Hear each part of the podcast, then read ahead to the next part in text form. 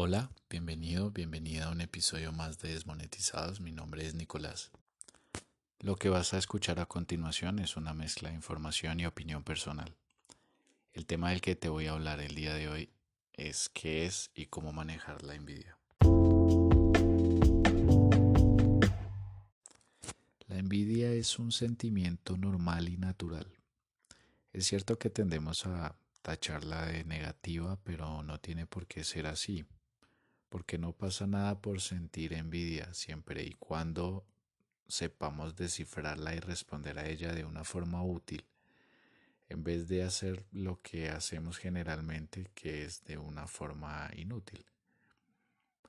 Para ello, lo primero que tendríamos que hacer es pensar por qué sentimos envidia. Por lo general la envidia aparece cuando se cumplen las siguientes condiciones.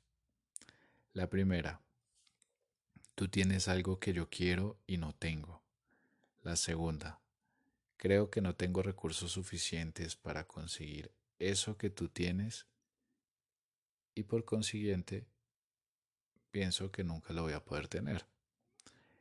La tercera es no me siento lo suficientemente satisfecho en otras áreas de mi vida como para compensar lo insatisfecha que me siento en esa área en la que te envidio. En resumen, me siento inferior porque tú tienes algo que yo no tengo o porque tú eres capaz de algo de lo que yo no me siento capaz y entonces te envidio. Bueno, a continuación te voy a comentar algunos puntos que nos van a ayudar a comprender qué hay detrás de la envidia y a entender mejor por qué la sentimos.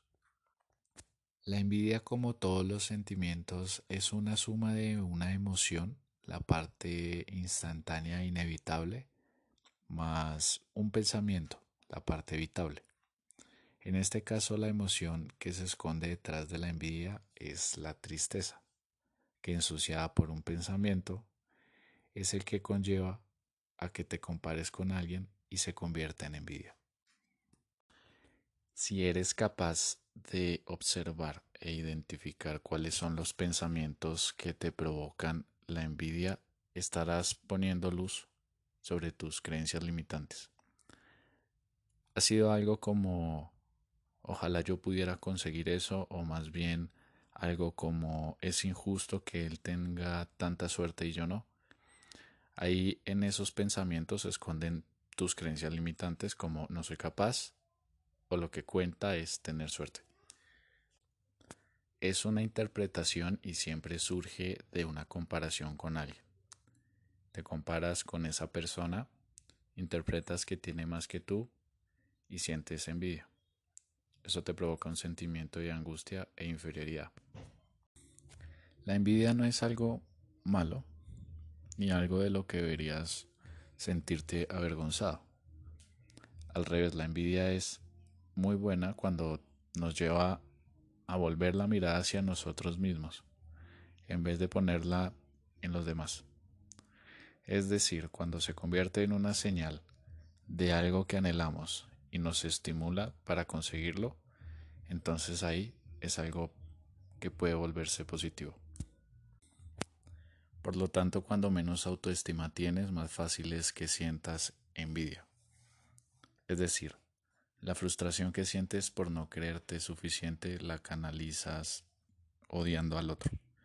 Este es el camino fácil, mientras que el autoconocimiento es el camino difícil, pero es el más útil.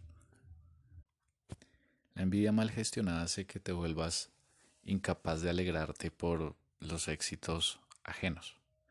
En cambio, cuando aprendes a gestionar, puedes sentir envidia y a la vez alegrarte por alguien. Pero eso, para lograr eso, necesitas aceptar primero ese sentimiento e interpretarlo como un mensaje de lo que te falta. A la vez, que comprendes que el hecho de que otro tenga algo no significa que tú no puedas tenerlo también. La envidia no nos gusta, primero porque nos han dicho que no está bien sentir envidia y segundo porque nos hace sentirnos vulnerables ante los demás. Como no quiero aceptar que me siento inferior y que eso me duele, elijo juzgar al otro y criticarlo. Es cuando decimos cosas como no se lo merece, no es para tanto, o seguro que ha hecho trampa para lograrlo. Si quieres gestionar la envidia de una o varias formas, solo tienes dos opciones.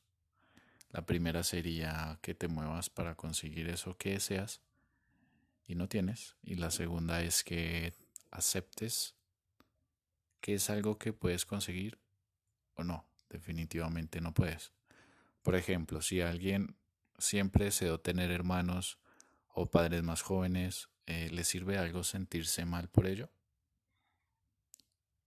No, no va a cambiar esa realidad. Por eso, en casos así, lo mejor que puedes hacer es aceptar tu situación y valorar otras cosas, cosas que sí, sí puedes hacer. Y sí tienes. Bueno, claves para superar la envidia o gestionarla mejor. Primero, acepta la envidia tal cual como la sientes. No la rechaces ni la escondas. Si la escondes o la rechazas, será imposible que empieces a gestionarla bien. Segundo, pregúntate qué deseo insatisfecho se esconde detrás de ese sentimiento de envidia. ¿Qué es eso que te falta? ¿Qué es lo que te gustaría conseguir? ¿Qué te haría sentir bien, pleno y satisfecho? Cuarto, esfuérzate por cambiar el pensamiento que te provoca la envidia. Por ejemplo, en vez de pensar aquello de es injusto que él tenga tanta suerte y yo no, pues puedes cambiarlo y pensar es normal que eche menos esto, me gustaría mucho conseguirlo y voy a encontrar la manera. En cuanto empieces a hacer algo, tu autoestima crecerá y la envidia se irá haciendo cada vez más pequeña. Quinto, observa lo que les ha servido a otros para conseguir lo que tienen. En vez de mirarles con envidia, admírales y copiales si hace falta. Bueno, eso sería todo por esta ocasión. Gracias por escuchar mi podcast. Nos oímos en la próxima.